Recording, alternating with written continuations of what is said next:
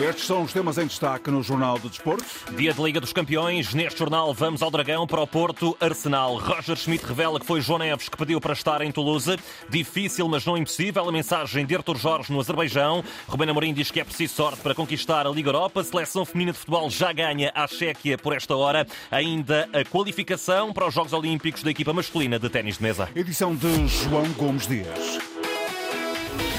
Este vai ser um jornal em sprint. Vamos estar em muitos locais, escutar muitos protagonistas e enquanto não são conhecidos os 11 oficiais de Porto e Arsenal para o jogo desta noite na Champions, começamos pelo, pelo play-off de acesso aos oitavos de final da Liga Europa. O Benfica joga amanhã em Toulouse, 5h45 da tarde, depois da vitória na luz por duas bolas a uma. Roger Schmidt disse há instantes aquilo que espera do adversário.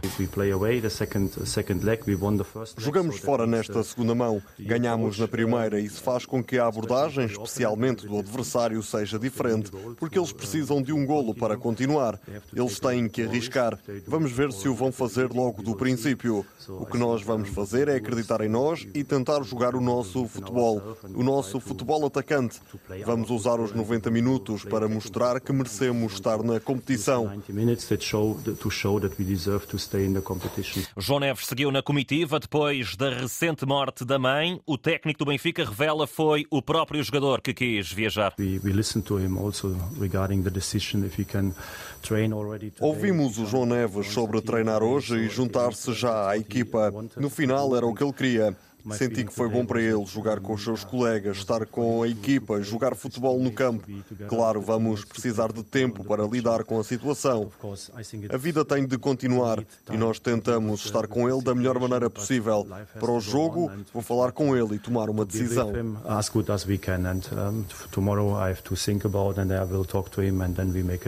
Nesta conferência de imprensa também esteve Anatoly Trubin, no guarda-redes ucraniano, diz que o Benfica tem de estar em todas as competições.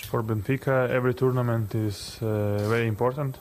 Para o Benfica, todas as provas são importantes. Vamos jogo a jogo. A nossa missão é passar esta eliminatória. Estamos focados nesta partida. Focus only on this Uh, game on this mission.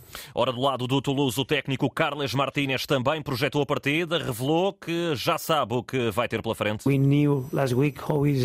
Na semana passada vimos que tipo de equipa é o Benfica. Fizeram um grande jogo, muito ofensivo e tentaram de tudo.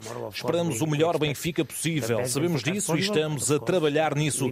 Mas é claro que vamos mostrar a nossa melhor versão. Será um jogo muito competitivo e os pequenos pormenores podem ser decisivos small details uh, can, can decide. A Antena 1 já está em Toulouse e por isso avançamos em direto neste jornal até à cidade do sul de França. Contacto com o jornalista Nuno Matos. Nuno, muito boa tarde. A questão João Neves, obviamente que acabou por dominar as últimas horas com o médio a seguir mesmo viagem.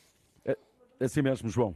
Baixa de Bernardo por lesão e João Neves em dúvida para o 11. Segundo o treinador do Benfica, Roger Schmidt, ele já fez saber que só amanhã vai decidir se o jovem médio dos encarnados, que recentemente perdeu a sua mãe, vai ou não a jogo aqui em Toulouse, mas tudo indica que sim.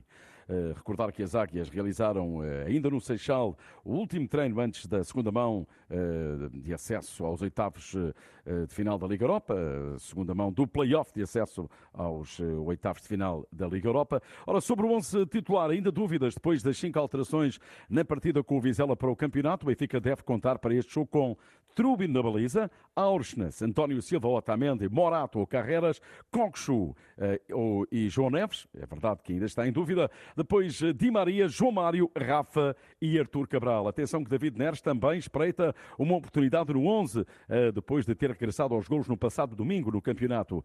Os encarnados têm a vantagem após o triunfo na luz, na primeira mão, 2-1 diante precisamente dos franceses do Toulouse, dois golos de Ángel Di Maria, de grande penalidade, perante o atual 13º classificado do campeonato. Atenção, o Toulouse vem de um triunfo moralizador em casa do Mónaco, onde venceu por duas bolas uma e tem uma baixa importante por castigo. Defesa Mauissá foi expulso no encontro no Estádio da Luz. Ora, o decisivo Toulouse-Benfica vai ter lotação esgotada, são esperados mais de 30 mil espectadores, 2 mil benfiquistas. A bola vai rolar às 17h45 Portugal, mais uma hora em França e a partida terá arbitragem do italiano Maurizio Mariani.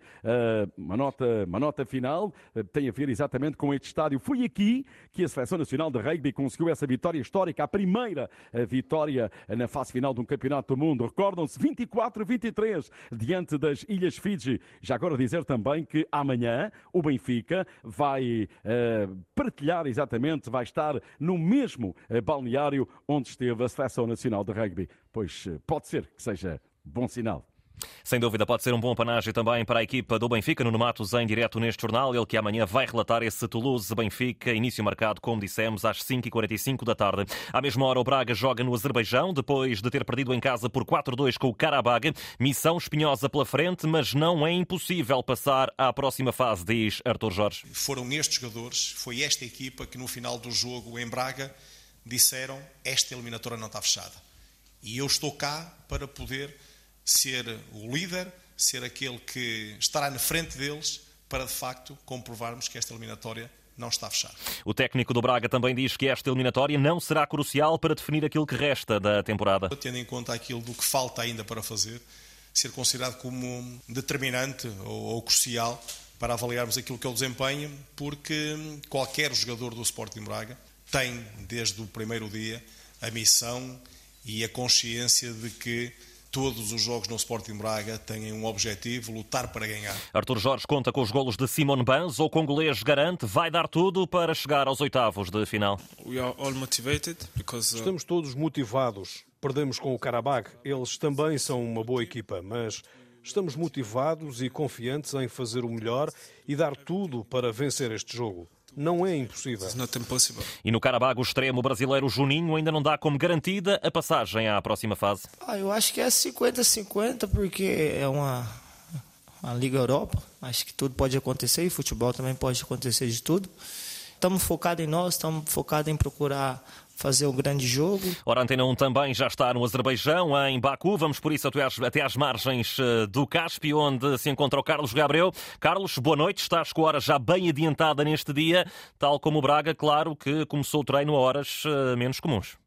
Boa noite, João, porque de facto já passavam das nove e meia da noite aqui em Baku, mais quatro horas do que em Portugal continental, quando a equipa do Sporting Braga começou o treino de adaptação ao relevado do estádio Tafik Baramov, o estádio República da capital do Azerbaijão. Um treino, aqueles 15 minutos que podemos assistir com muita boa disposição, ligeiro aquecimento, os guarda-redes de um lado, os outros jogadores do outro e uma ausência muito notada, a do capitão Ricardo Hortel, que costuma ser decisivo nos momentos especiais da formação de Artur Jorge não viajou sequer para eh, Baku, está lesionado, ao invés já viajou Bruma e hoje esteve completamente integrado nos trabalhos da, da equipa. Missão complicada para a formação do Sporting Braga, que hoje se adaptou a um relevado fantástico do Estádio República e também à temperatura. 3 graus centígrados e um vento cortante. É aquilo que se vai sentir amanhã também, quando em Portugal forem 17 e 45, mais 4 horas aqui em Baku, quando o Sporting Braga começar a disputar este jogo, onde tem uma missão muito complicada para reverter a derrota de 4-2 que trouxe da semana passada no uhum. Estádio Municipal, em Braga. Obrigado, Carlos Gabriel. Vai relatar amanhã este Carabag Braga a partir das 5h45. Quanto ao Sporting, só entra em ação às 8 da noite. Leões recebe o Young Boys depois da vitória 3 1 na Suíça, mas Ruben Amorim joga à defesa. Eu acho que é importante nós entrarmos também, como sempre, para marcar golos. É um jogo muito perigoso, não há vantagem dos golos fora e, portanto, não se tem que fazer essas contas. Está em aberto, mas não há como esconder que nós estamos em vantagem. As palavras de Ruben Amorim, que nesta conferência de imprensa também disse que é preciso muita sorte para conquistar esta prova europeia. Já é preciso ter muita sorte para ganhar o campeonato, para ganhar a Liga Europa. Com um clube português e ganhar o campeonato, é preciso ter muita sorte. Volto a dizer o mesmo, nós, eu tenho muita sorte, mas mas é algo muito difícil. Paulinho continua de fora, já Santos Justo vai ser convocado para um encontro que Luís Neto quer que seja abordado sem qualquer tipo de euforia. Nós não podemos muito ir na, na euforia ou no otimismo de, de, dos adeptos ou pensar que vai ser mais fácil ou mais difícil. Nós preparamos o jogo da melhor maneira para ganhar. Qualquer deslize, qualquer, qualquer eh, facilitismo pode, pode nos prejudicar e neste momento a equipa está, está numa fase em que, que, que, a própria mentalidade está muito consistente. Sporting em Boys amanhã a partir das 8 da noite para seguir na rádio o relato de Paulo Sérgio. Ora, ainda sobre o Sporting, destaque para os lucros recorde da SAD. Leões fecharam o primeiro semestre da temporada com um saldo positivo de 58,3 milhões de euros e nem sequer estiveram presentes na milionária Liga dos Campeões. Avançamos agora em direto para o estádio António Coimbra da Mota, no Estoril, onde joga a seleção feminina de futebol, um particular diante da Chequia. O jogo arrancou às 6 e um quarto da tarde. Está por isso ainda na primeira parte. E José Carlos Lopes, eh, estás a acompanhar uh, in loco este encontro e já viste dois golos para a equipa de Francisco Neto. Exatamente, e nos primeiros 5 minutos Ana Capeta inaugurou o marcador logo aos 2 minutos e depois foi o Carolina Mendes a fazer o 2-0 aos 5 minutos.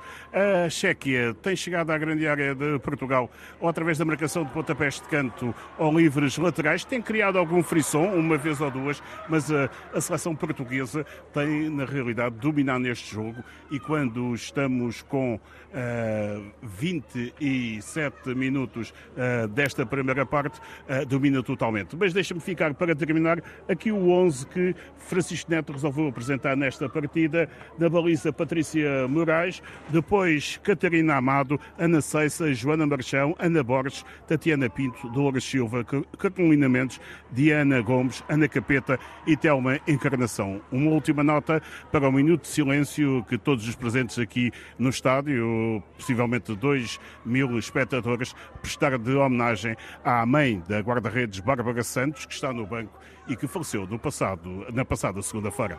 Reportagem de José Carlos Lopes em direto no António Coimbra da Mota a acompanhar este jogo da seleção principal feminina. Ora, ainda no feminino, a seleção de sub-17 venceu hoje a Islândia na cidade do futebol por 1-0. Golo de Melanie Florentino no primeiro encontro da ronda de elite de apuramento para o Campeonato da Europa da categoria. De direto em direto, viajamos do Estoril até à cidade do Porto, no estádio do Dragão, e pergunto desde logo, Fernando Eurico, muito uh, boa tarde, se uh, já é possível avançarmos com as escolhas iniciais de Porto e Arsenal para esse escaldante jogo que arranca às 8 da noite. Olá, João. Gostava de poder partilhar essa informação com o ouvinte Antena 1, mas eh, a UEFA, estou aqui, confesso, para cima e para baixo no telemóvel, em busca da informação preciosa, a constituição das duas equipas, mas ainda não estão uh, disponíveis. Vejo os jogadores uh, do Arsenal, isso sim, lá embaixo no Relvado e a Mena Cavaqueira, provavelmente os suplentes, o público vai entrando e essa é a grande dúvida do momento, é saber quem os dois treinadores vão utilizar nesta que é a primeira mão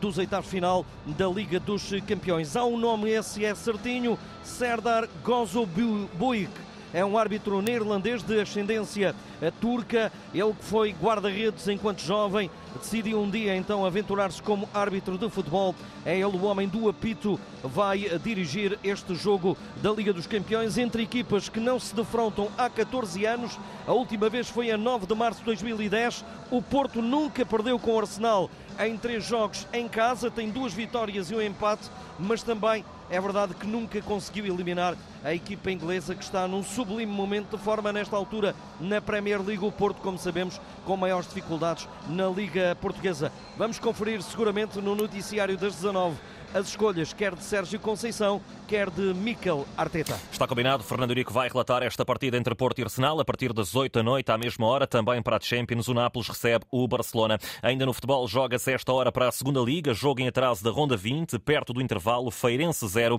Académico de Viseu também 0. A seleção masculina de ténis de mesa qualificou-se hoje para os Jogos Olímpicos, depois de ter assegurado um lugar nos quartos de final do Mundial por equipas. Triunfo 3-1 sobre a Croácia e passaporte carimbado para Paris, onde vai estar, entre outros, nesta formação, Marcos Freitas. Era sem dúvida o nosso principal objetivo aqui no, no Mundial, eh, mas visto que já, já o atingimos, eh, queremos mais e, e, vamos estar toda amanhã nos quartos de final contra a França. Eh, nunca conseguimos chegar a uma meia final do Mundial e temos novamente mais uma oportunidade amanhã.